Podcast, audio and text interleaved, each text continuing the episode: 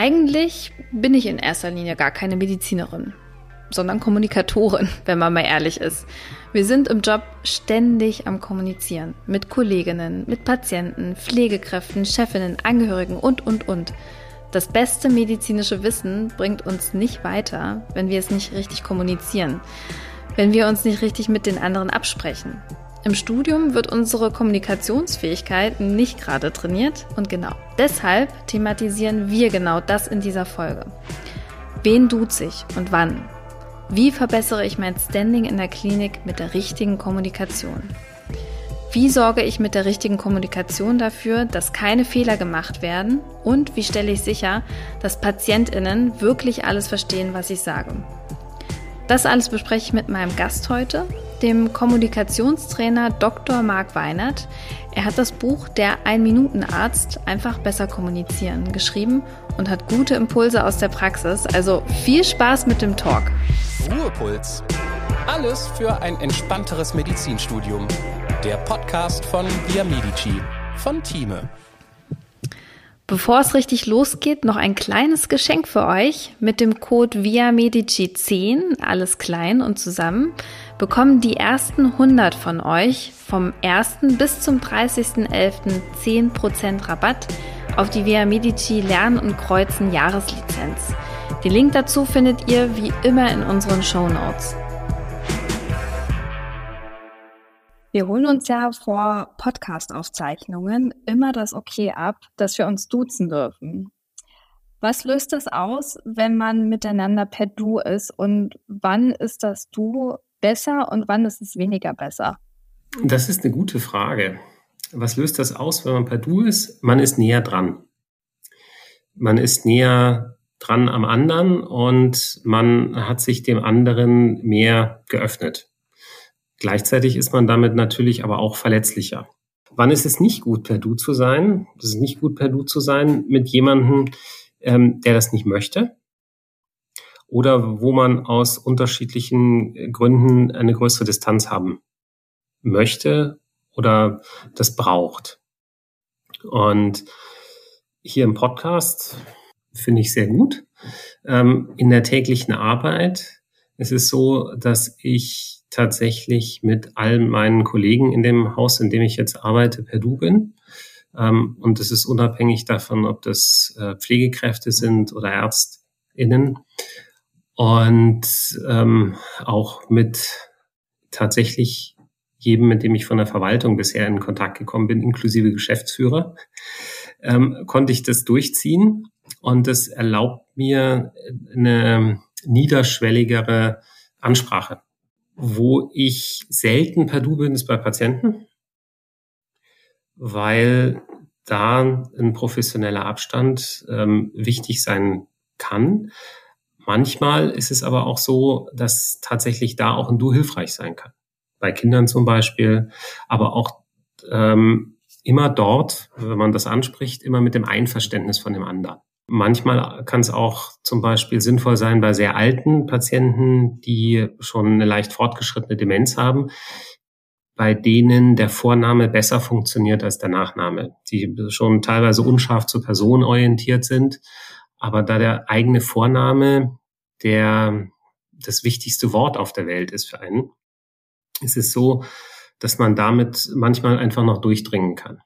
Das Krankenhaus ist ja extrem von Hierarchien getrieben. Wir wollen den Studierenden gerne in dieser Folge auch etwas Führungskompetenz mitgeben. Warum geht das nicht nur um Chefärztinnen dabei? Ja. Guter Punkt, ähm, weil Hierarchien ähm, völlig unabhängig vom Krankenhaus oder der Praxis jederzeit auftreten. Also ähm, schon allein, wenn du einfach nur in der Gruppe mit ähm, weiteren Studierenden bist, ähm, dann werden von der Gruppe nicht alle auf ähm, sozusagen dem gleichen Status wahrgenommen. Ähm, es fängt damit an, bist du Ersti? Ähm, hast du das Physikum schon? Bist du nach dem ersten Staatsexamen, zweiten Staatsexamen, bist du schon PJler? Ähm, Hast du zusätzliche Kompetenzen? Hast du ähm, vor deinem Studium und während deines Studiums 15 äh, Jahre Rettungsdienst gemacht und angefangen, das zu erzählen auf der erste Semesterparty.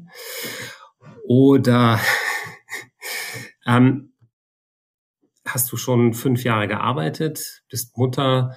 Ähm, all das spielt damit rein, was für einen Status man hat. Und der Status ändert sich innerhalb von Sekunden, wenn jemand anders zu einer Gruppe dazukommt. Es gibt aus dem Improvisationstheater der, der Gründer, dessen hat die Idee ähm, aufgebracht und das, das stellt sich raus, ist erstaunlich korrekt, des Hoch- und Tiefstatus. Also, dass einer sozusagen empfunden wird, ein bisschen, dass er ein bisschen über mir steht oder ein bisschen unter mir. Und im Improvisationstheater machen die dazu eine Übung. Angenommen, das sind zehn Schauspieler, jeder zieht verdeckt eine Nummer von eins bis zehn. Und die eins muss sich allen anderen unterordnen und die zehn darf sich niemand unterordnen. Und dann interagieren die miteinander, ohne dass jemand weiß, wer welche Nummer hat. Und am Schluss müssen sie sich aufstellen von eins bis zehn. Und es funktioniert fast immer. Ohne dass jemand gesagt hat, welche Nummer er hätte. Nur aufgrund der Art und Weise, wie er mit anderen umgegangen ist, wie er gesprochen hat, wie er die Augenbrauen gehoben hat, äh, wie er irgendwas betont hat. Und äh, diesen Status haben wir und nehmen ein, sobald wir mit anderen ähm, interagieren.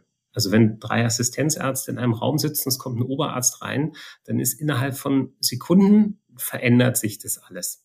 Den besten Tipp, den ich dazu geben kann, ist, ähm, das selber zu erspüren, sozusagen, wie, äh, wo befindet man sich und wer hat sozusagen, wer wird von der Gruppe in welchem Status wahrgenommen. Weil es macht zum Beispiel auch einen Riesenunterschied, wenn eine Pflegekraft 20 Jahre Erfahrung hat und sehr erfahren ist, und sozusagen angesehen von den anderen Pflegekräften, die hat sofort einen, Automa also einen anderen Status, ähm, auch gegenüber jungen Assistenzärztinnen. Und man kann natürlich sagen, wir sind alle gleich, ähm, aber vom Status her sind wir es nicht. Und äh, wir ändern diesen Status auch die ganze Zeit. Und ähm, das hat auch sozusagen nichts mit gut oder schlecht zu tun, sondern nur, wie nehmen wir die anderen wahr und wie werden wir von anderen wahrgenommen. Und ähm, man kann sich auch selber Möglichkeiten aneignen, an dem eigenen Status, so zum Beispiel, wie man ähm, gefühlt von anderen wahrgenommen wird, arbeiten. Hast du dafür Beispiele? Das hängt mit äh, Dingen zusammen, die wir ähm, von uns geben. Und damit meine ich nicht nur Worte, sondern damit meine ich Mimik, Gestik, Körperhaltung, Tonfall, Augenkontakt. Ähm, wenn ich mit jemand spreche und ich schaue dabei die ganze Zeit auf den Boden, macht das einen Riesenunterschied, als wenn ich ihn zwischendrin anschaue, zwei, drei Sekunden in die Augen schaue, dann zur Seite schaue, weiterspreche und dann wieder zurück in die Augen schaue und wieder weiter spreche, dann transportiere ich ein völlig anderes Selbstbewusstsein, als wenn ich währenddessen zum Beispiel nur auf den Boden schaue. Für manche Menschen ist es schwierig, direkten Augenkontakt mit anderen ähm, Fremden, vielleicht auch mit Leuten, wo man jetzt noch nicht weiß, wo man so steht, mit denen aufrechtzuerhalten. Da ist eine gute Idee, ähm, stattdessen, statt direkt ins Auge, ähm, einfach ans Ohr zu gucken. Das sieht für den anderen meistens so aus, als würde man ihm in die Augen schauen. Ähm, für einen selber ist es aber ein bisschen leichter. Das muss man mal ausprobieren. Ja, gerne. ähm, ähm, die andere Sache ist, wie, wie stehe ich da, wenn ich das sage? Oder wenn ich überhaupt mit jemand spreche. Ich muss nicht ähm, wie, ein, wie ein Soldat dastehen, aber wenn ich die Vorstellung habe, dass ich sozusagen ähm, eine aufrechte Haltung habe und dabei die Schulter ein bisschen hängen lasse, aber nicht nach vorne hängen, sondern einfach so runter und aufrecht und selbstbewusst dastehe, dann hört sich alles, was ich sage, anders an, als wenn ich so ein bisschen in mich zusammensacke und ähm, dann vielleicht auch noch den Kopf schief halte und die Schultern fallen nach vorne und dann spreche ich vielleicht auch noch ein bisschen undeutlich, dann habe ich eine ganz andere Wirkung. auf die anderen Menschen um mich herum. Was sind denn deiner Meinung nach häufige Kommunikationsfehler mit Patientinnen? Bei vielen Gesprächen mit Patienten und Angehörigen ist mir aufgefallen, dass auch wenn wir denken, dass wir verständlich sprechen, äh, das häufig nicht tun. Und da gab es eine Situation, da habe ich mit einer Angehörigen gesprochen, einer freundlichen Dame jenseits der 80, mit der ich versucht habe zu erklären, wie schlecht es ihr Mann auf der Intensivstation geht. Und ich habe eine Viertelstunde mit ihr gesprochen und so einfache Worte verwendet wie künstliche Beatmung, ähm, künstliche Niere, Medikamente, die den Kreislauf unterstützen. Und äh, ein Kollege geht vorbei und tippt ihr so auf die Schulter und sagt, Frau Meier, Ihr Mann hängt immer noch am Tropf. Und sie guckt ihn an und sagt, echt so schlimm. Und er sagt, ja, so schlimm und geht weiter. Und die anderen zehn Minuten und alles, was ich dachte, das ist doch das Einfachste, was ich irgendwie sagen kann, ähm, war nicht angekommen. Weil das nicht, das war, das war nicht ihre Sprache. Während er hängt noch am Tropf, das war was, was sie verstanden hat. Jetzt ist es was, wir können ja nicht in die Leute reingucken. Damit eine Verständigung stattfindet, ist es gut, dieselbe Sprache zu sprechen. Und eine Möglichkeit ist da zu fragen. Und seitdem, wie auch beim Du zum Beispiel oder bei allem anderen, ähm, hm. frage ich von da ab, oder das waren die letzten 15 Jahre, die ich das mache, frage ich immer, wenn ich mit ähm, Patienten oder Angehörigen spreche, über seine oder die Erkrankung von den Angehörigen, was ist denn Ihr Kenntnisstand? Wie geht's Ihnen? Ähm, oder was haben Sie verstanden, wie es Ihrem Angehörigen geht? Und dann müssen die mir das erzählen. Und in den 15 Jahren habe ich noch nie dort angefangen zu sprechen danach, wo ich mir eigentlich gedacht habe, von da ab fange ich an zu reden. Und meistens ist es weiter vorne, also ein, noch einfacher, als ich mir gedacht habe. Äh, manchmal fragen Angehörige dann nach speziellen Laborwerten oder Parametern, dann weiß ich, okay, gut, da kann ich mir dann Dinge wie künstliche Niere sparen.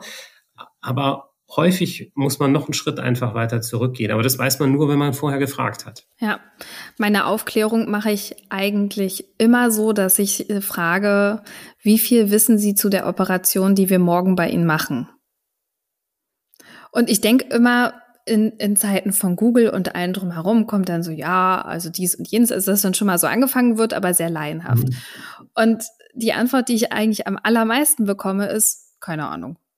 Und dann weiß man, okay, man muss wirklich vom, vom äh, Anfang beginnen und ganz, ganz äh, einfach erklären und versuchen auch in Zwischenetappen, also nicht nur am Anfang zu fragen, sondern auch in Zwischenetappen nachzufragen, haben Sie bis hierhin alles verstanden? Das sind so Kleinigkeiten, die mögen so banal klingen für einen selber, aber für Patienten ist das ganz wichtig, wenn man sich vielleicht mal erinnert, wenn man selber Patient ist. Mir geht's nicht anders als anderen Leuten, wenn ich beim Arzt oder bei einer Ärztin bin ich vergesse auch mindestens drei Viertel meiner Fragen, weil ich in dem Moment irgendwie so nervös bin, weil es geht da um in dem Moment um meine eigene Gesundheit, dass ich dann die Hälfte vergesse. Und das geht unseren Patienten und Patientinnen nicht anders.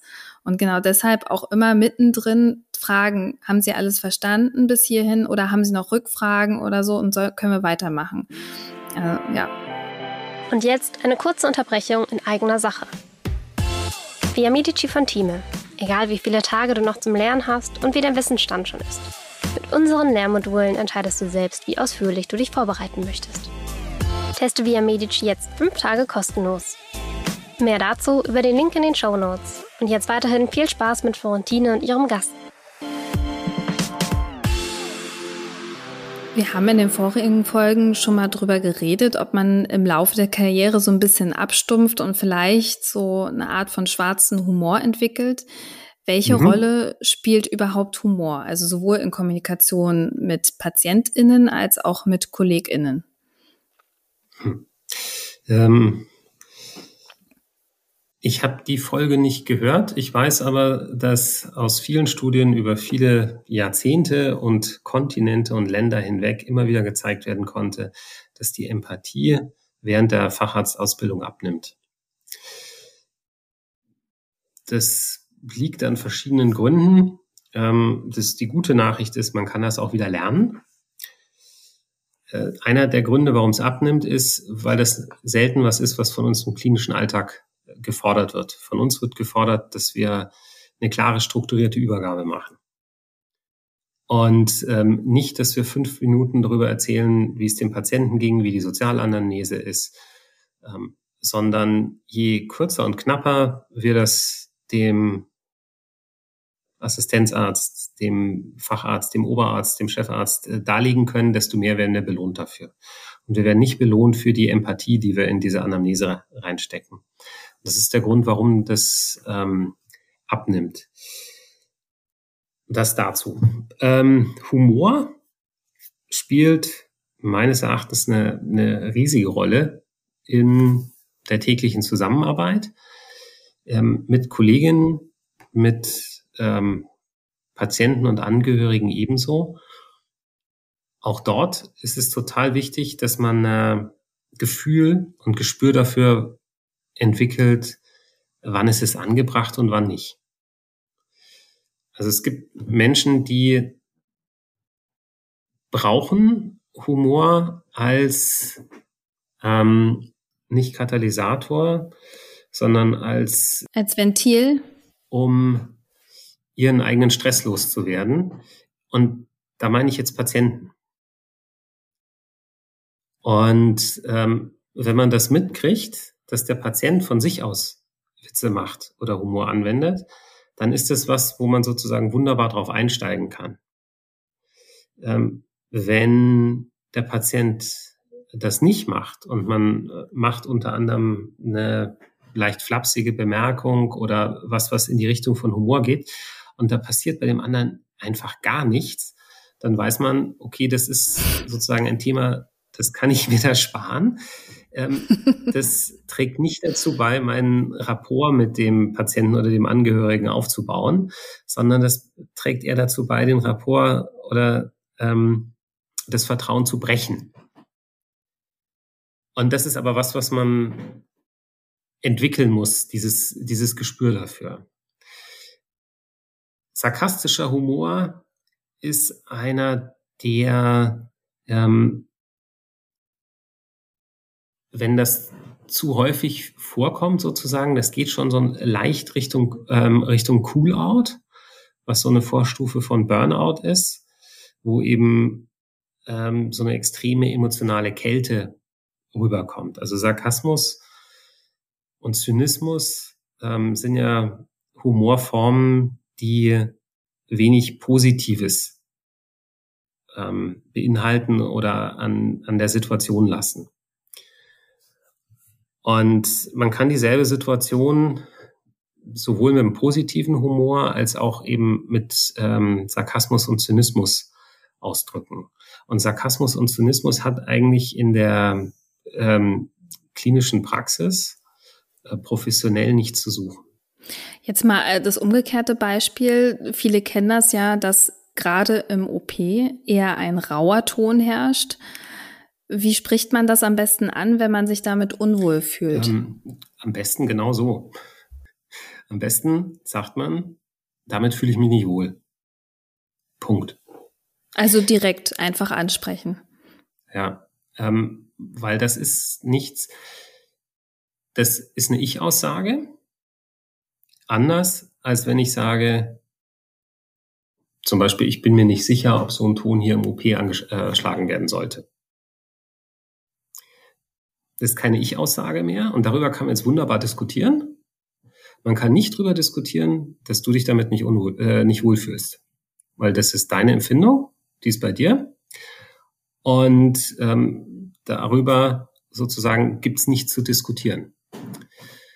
Und jetzt ist die Frage, was machen die anderen damit? Ähm, das liegt natürlich bei denen. Du kannst die anderen genauso, also du kannst das ähm, zu Gehör bringen und sagen, du fühlst dich, ich fühle mich damit nicht wohl. Und dann kannst du es da einfach sozusagen erstmal liegen lassen. Und dann ist die Frage, wie wird da drauf reagiert? Wenn da drauf jetzt von drei Seiten mit ähm, abwertenden, fremdabwertenden Humor reagiert wird, so ja, die kleine Florentin ist den ersten Tag hier im OP und jetzt möchte sie uns schon sagen, wie wir hier zu sprechen haben. Ja? Ist also fremd, abwertend. Ähm, das allein kann man schon drüber nachdenken, ob das Mobbing ist. Ähm, ich erinnere mich an meine erste Stelle. Da musste ich einen Patienten in einem Saal ablösen, in dem ich noch nie war. Und da war stand ein Narkosegerät, was ich nicht kannte. War ich nicht darauf eingewiesen auch. Das war noch tatsächlich gerade kurz nachdem das NPG-Gesetz ähm, verabschiedet worden war. Und ich war einer der ersten, die so auf Einweisungen bestanden haben. Abstrus heute, aber egal. Ähm, und ich sage ja, das Narkosegerät kenne ich nicht, da habe ich keine Einweisung. Da standen zwei Oberärzte, die haben gesagt, ach, der Herr Weinert hätte jetzt wohl am liebsten als allererstes mein Gerätebuch. Haben beide gelacht und sind rausgegangen und haben mich mit dem Patienten und dem Gerät, mit dem ich nicht eingewiesen war, allein gelassen. Okay, ja, äh, das äh, geht ja. so nicht und äh Richtig. Ja, gut, das ist jetzt auch schon 20 Jahre her und ich hoffe, dass das so nicht mehr stattfindet, aber es wäre auch was, hm. was möglich wäre.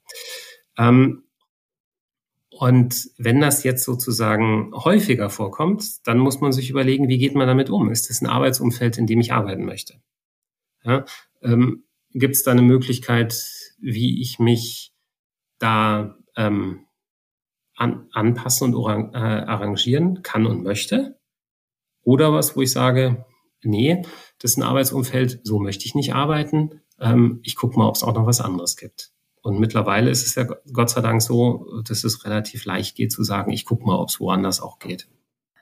Wir, wir hatten ja gerade über hektische Umgebung im Krankenhaus gesprochen. Der OP war ein Beispiel, aber es gibt ja sowas auch wie eine Notaufnahme. Da passieren ja häufiger unerwartet Dinge und man muss mitunter schnell handeln. Was gilt denn hier für eine wertschätzende Kommunikation, aber vor allem für schnelle Reagieren?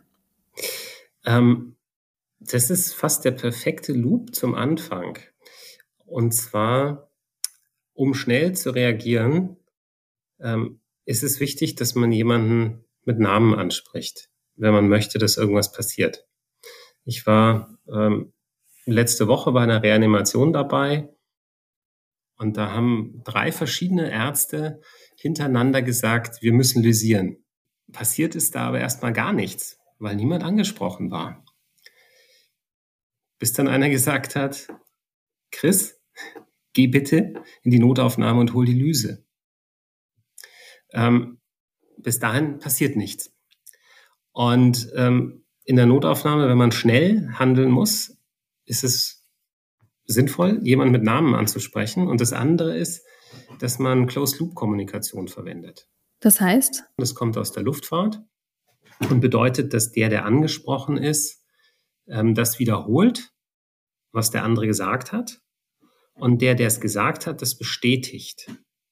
Weil wenn ich jetzt zu dir sage, ähm, gib mal ein Milligramm Adrenalin.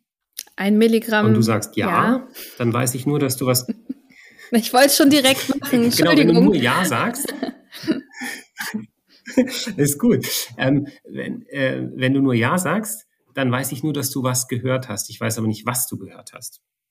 Und du weißt zwar, du hast gehört, gib ein Milligramm Adrenalin. Du weißt aber nicht, ob das tatsächlich das ist, was ich gesagt habe, sondern das ist das, was du verstanden hast. Aber du weißt nicht, ob es das ist, was ich gesagt habe. Und sicher bist du erst, wenn ich sage, richtig. Ähm, bei immer wenn wir IV-Medikamente spritzen, haben wir teilweise eine tödliche Dosierung in der Hand. Und Medikamente werden entweder in der Milligramm Form, Mikrogramm angesagt oder in Millilitern. Und manchmal kann das sozusagen in derselben Spritze beides möglich sein. Propofol ist ein Medikament, das in einer 20er Milliliter Spritze aufgezogen wird und hat 200 Milligramm drin. Wenn ich jetzt sage, gib 20 Propofol, dann kann das die ganze Spritze sein wenn es 20 Milliliter sind. Es können aber auch nur zwei Milliliter sein, wenn es 20 Milligramm sein sollen. Und ähm, dementsprechend ist es dann wichtig, immer zurückzufragen. Und gerade bei Reanimationen habe ich das öfters erlebt, wenn einer nicht direkt angesprochen ist, sagt, äh, einer ruft in den Raum ein Milligramm Adrenalin, dann kann es sein, dass das jemand aufzieht, aber nicht gibt. Es kann sein, dass es jemand aufzieht und gibt. Es kann sein, dass das niemand aufzieht. Und es kann sein, dass das zwei aufziehen und beide gleichzeitig geben. Habe ich auch gesehen. Du wolltest was sagen. Nee, ich äh, wollte eigentlich nur sagen, dass ich äh, das genauso aus dem OP kenne, dass man halt die Kommandos auch wieder zurückgibt und dann auch nochmal rückversichert. Also dieses ein Milligramm Adrenalin gehen rein und dann kann der andere bestätigen, ja, gehen rein und dann sagst du, sind drin. So. Und gerade in so Notsituationen, wo jeder sich genau. auf sein ähm, Spezialfeld dann fokussieren muss, der eine defibrilliert und guckt aufs EKG, der andere gibt Adrenalin, der andere gu äh, guckt, dass er irgendwie intubiert wird, der Patient, da muss jeder seine Aufgabe verstehen und muss aber auch dabei sein, was der andere gerade macht. Und da ist, sind klare Kommandos einfach das Beste, was passieren kann. Und gut, dass du es nochmal gesagt hast mit der direkten Ansprache des Namens, weil das vergisst man, glaube ich, sehr, sehr schnell gerne. Wenn wir jetzt aber nicht nur über Patienten sprechen, sondern ähm, also über Patienten, die wir betreuen, sondern auch direkt über Patienten, bei denen wir ähm, Deeskalation machen müssen in Notsituationen, hast du da noch Tipps? Ein Punkt und das ergibt sich sozusagen aus dem, was wir da hatten, ist sie tatsächlich erstmal, man muss einen Kontakt aufbauen mit dem Patienten. Damit meine ich jetzt nicht einen physischen Kontakt, aber er muss bereit sein, einem Aufmerksamkeit zu schenken. Und wenn jemand ähm, gerade explodiert ist und rumschreit und man sagt einfach, beruhigen Sie sich, ähm, das hilft nicht besonders viel, sondern man braucht erstmal einen Kontakt zu dem Menschen. Und eine Möglichkeit, den Kontakt herzustellen, ist, seinen Namen zu sagen. Und zwar so lange, bis er einen anschaut. Ähm, manchmal kann es sein, dass man ihn erst tatsächlich auf dem Energielevel abholen muss, äh, auf dem er selber gerade ist. Also, dass man selber auch ein bisschen lauter werden muss, bis man durchdringt. Je nachdem, äh, ähm, ob das ein intoxikierter Patient ist, äh, betrunken oder ähm, dann, wenn es aus der Somatik rausgeht ähm, und wenn es in äh, psychiatrische Erkrankungen äh, reingeht, dann muss man äh, sagen, sagt man da auch, man muss erstmal lauter sein als der Wahn, damit man überhaupt erstmal durchdringt, ähm, damit der andere einem überhaupt erstmal zuhört. Weil bevor der Kontakt nicht hergestellt ist, ist alles, was ich ähm, sage, hinfällig bis dahin. Das ist so, wie wenn ich mich an die Autobahn stelle und dem anderen was ins Ohr flüstere. Da passiert gar nichts. Ähm, das heißt, erstmal, und da ist es wieder der eigene Name. Wenn ich sage, Herr Meier, Herr Meier, Herr Meier, so lange bis er herschaut, ist es der Kontakt erstmal da. Und in dem Moment, wo ich den Kontakt habe, muss ich anfangen, eine Beziehung aufzubauen. Und die Beziehung baue ich nicht damit auf, dass ich versuche, sein Problem zu lösen, sondern dass ich erstmal seine Emotionen abhole. Und in dem Moment, wenn jemand sehr ähm, aufgebracht ist und aggressiv, dann kann man das sagen, was man selber empfindet. Man kann sagen, sie wirken sehr wütend oder sie wirken sehr aufgebracht. Und dann kann er sagen, ja, ich bin verdammt wütend. Ähm, ich warte hier seit vier Stunden und nichts ist passiert. Und ähm, dann hat er mir jetzt, also erstens habe ich den Kontakt, ähm, zweitens habe ich die Emotion angesprochen und er hat mir auch bestätigt, dass die richtige Emotion ist. Dann kann ich jetzt nochmal auch im Sinne von Closed Loop, ihm das zurückspiegeln und sagen, Herr Meier, ich verstehe, Sie sind wütend, weil Sie seit vier Stunden hier warten. Und er sagt, ja, ich bin richtig wütend, weil ich seit vier Stunden hier warte. Und dann passieren verschiedene Dinge. Ähm, erstens, wir haben eine Beziehung aufgebaut. Also wir haben Kontakt hergestellt, wir haben die Emotionen angesprochen und haben jetzt plötzlich eine Beziehung und ein Rapport aufgebaut. Und jetzt kann ich erst anfangen, über Lösungen nachzudenken. Und dann kann ich ihn fragen. Ähm, kann fragen, und zwar ähm, am besten eine Superlativfrage im Präsens. Also ähm, nicht, was wird Ihnen letzte Woche geholfen oder was würde Ihnen drei Stunden helfen, sondern was würde Ihnen denn jetzt am besten, am meisten helfen? dann sagt er vielleicht was, sagt, wenn ich jetzt endlich was gegen meine Schmerzen kriegen würde. vielleicht wollte ich sagen, ja, wenn Sie, wenn er noch rumschreit, spulen wir jetzt mal ein bisschen zurück, er, äh, er schreit rum und ich sage, Herr Meier, Herr Meier, und er sagt, ja, oder er schaut mich an und ich sage, der Doktor wird Sie gleich sehen, dann habe ich ihn nicht abgeholt. Dann habe ich die Emotionen nicht angesprochen, ich habe keine Beziehung und ich komme mit einer Lösung, die aber vielleicht gar nicht die Lösung für das Problem ist. Weil es ist ihm gar nicht wichtig, einen Arzt zu sehen. In dem Moment ist ihm wichtig, was gegen die Schmerzen zu bekommen. Das erfahre ich aber erst, wenn ich mit ihm gesprochen habe. Wenn ich ihn sozusagen fragen konnte. Und fragen kann ich ihn erst, wenn ich eine Beziehung habe. Und die Beziehung kann ich erst, wenn ich die Emotionen abgeholt habe. Und das geht erst, wenn ich einen Kontakt aufgebaut habe. Das ist jetzt vier Tage Deeskalationstraining in 30 Sekunden. Also es ist wesentlich komplexer. Und das Thema Kommunikation wird ja seit einigen Jahren fürs Studium neu gedacht. Kannst du aus deiner Perspektive berichten, mhm. was es mit dem sogenannten nationalen longitudinalen Mustercurriculum Kommunikation in der Medizin auf sich hat? Ist es nicht ein schönes, Traum, langes ja. Wort? Ja, ähm, ja, was hat's damit auf sich?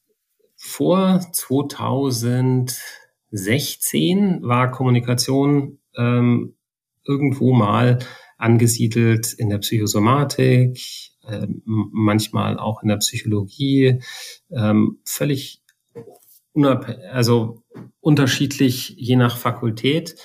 Ähm, konnte das jede Uni äh, einbauen für eine Woche oder manchmal auch für zwei, äh, wie sie dazu Lust hatten und wie sie dazu Kapazitäten hatten. Und manchmal haben es auch die Psychoonkologen gemacht. Und damit war es dann erledigt. Und da 70 Prozent aller Komplikationen und 70 Prozent aller gerichtlichen Kragen gegen Ärzte und Krankenhäuser auf unzureichende Kommunikation zurückzuführen sind, hat man irgendwann mal gedacht, vielleicht sollten wir das doch in unserer Ausbildung ein bisschen mehr integrieren. Und da gab es dann eine Arbeitsgruppe, die überfakultär das in zwei Jahren ähm, entwickelt hat. So ein longitudinales Curriculum, wo eben über zwei Jahre hinweg mit Best-Practice-Beispielen immer wieder Kommunikation reingeholt wird ins Studium. Und ähm, ich war in der Arbeitsgruppe, die das unter anderem mitentwickelt hat. Und da gibt's jetzt Best-Practice-Beispiele, wo sich jede Fakultät ähm, was runterladen kann und dann, dann sieht der Fall, den die Studierenden dann bearbeiten können, gleich aus. Das bedeutet weiterhin nicht, dass jede Fakultät das exakt gleich lehrt, ähm, aber das bedeutet, dass es gleiche äh, Lerneinheiten gibt, die sie sich runterladen können und äh, dass es eben nicht mehr nur eine Woche ist, sondern dass das zwei, über zwei Jahre hinweg immer wieder mit dazukommt. Frage beantwortet? Ja, definitiv. Also im, im, Studium ist es gut angesiedelt, da setzt man die Basis. Nichts anderes macht man ja auch mit den ganzen anderen Fächern. Man setzt einen Grundstock, auf das man dann später so aufbaut. Und ich glaube schon, dass es nicht verkehrt ist, das Handwerkszeug mitzubekommen, dass man dann in einem Praxisalltag mit reinnimmt. Praxis hat man auch schon im Studium, Blockpraktikum, äh, Unterricht am Krankenbett, äh, Formulaturen, PJ und alles Mögliche. Da kann man sich auch immer wieder rückversichern und reevaluieren, wie gut das funktioniert hat, die Konzepte, die man da gelernt hat. Also ich sage nur sowas wie paraphrasieren fand ich im Studium furchtbar. Jetzt im Praxisalltag finde ich super. Das ist auch nicht für jeden geeignet, nicht für jeden Patienten, nicht für jede Patientin, aber das sind Sachen, die sind super wichtig. Und Marc an der Stelle, vielen lieben Dank für deine Zeit. Es war ein sehr spannender Podcast. Gerne. Ich glaube auch ein Thema, das ähm, sehr, sehr wichtig ist und viel zu selten gehört wird. Und ja, ich wünsche dir noch einen schönen Abend. Dankeschön, Florentin. Das war Ruhepuls, euer Podcast für ein entspannteres Medizinstudium von Via Medici, dem Lern- und Kreuzportal für nachhaltiges Lernen in der Medizin von Thieme. Redaktion Antonia Köser und Dr. Vera Premusil. Producer Johannes Sassenroth und Moderation Florentine Klemann.